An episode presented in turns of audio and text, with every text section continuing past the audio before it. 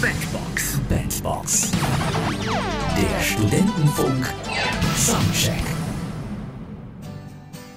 Die immer lacht ist der Top-Hit in der Kalenderwoche 15. Die einen lieben es, die anderen hassen es. Doch seit 16 Wochen befindet sich das Lied von Stereo Act und Kerstin Ott schon in den deutschen Singlecharts. Und momentan finden wir es auf Platz 2. Zwischendurch hat es aber auch schon Platz 1 erreicht. Deshalb hier jetzt die Bandbox Analyse.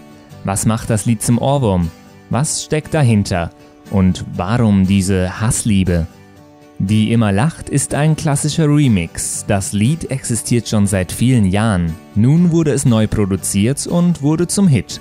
Kirsten Ott heißt die ursprüngliche Interpretin, die auch dem aktuellen Hit ihre Stimme leiht.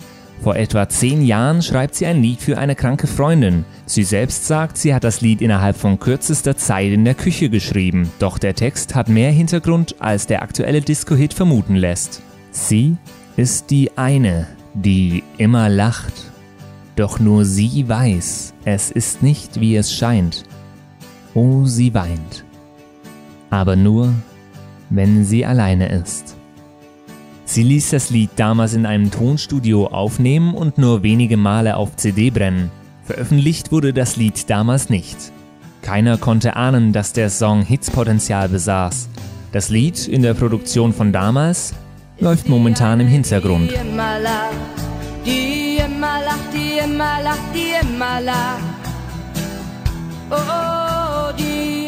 Eine dieser CDs landete in Berlin bei einer jungen Frau, die das Lied einige Jahre später auf YouTube hochlud. Damit war es in der Öffentlichkeit. Und so wurden 2015 auch die beiden DJs DJ Ricks und DJ Rick alias Stereo Act auf Kirstin Ott aufmerksam.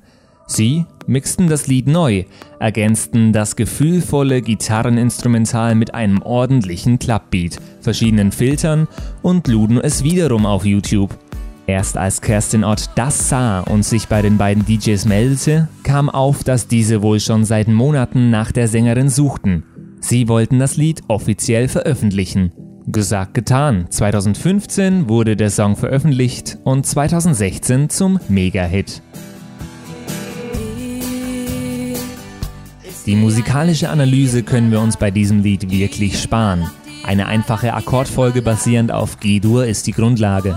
Der Gesang amateurhaft. Was die einen ganz schlimm finden, vor allem gepaart mit der ständigen Wiederholung des Refrains, wo die anderen jedoch sagen, dass gerade das den Charme des Liedes ausmacht. Was wirklich gut gemacht ist, ist die Produktion durch Stereo Act. Sie machen den melancholischen Song zum Sommerhit, wobei der Grundgedanke des Textes immer mehr in den Hintergrund rückt. Mir stellt sich die Frage, ob man ein Lied mit einem solchen traurigen Hintergedanken wirklich zum Partyhit verwandeln muss.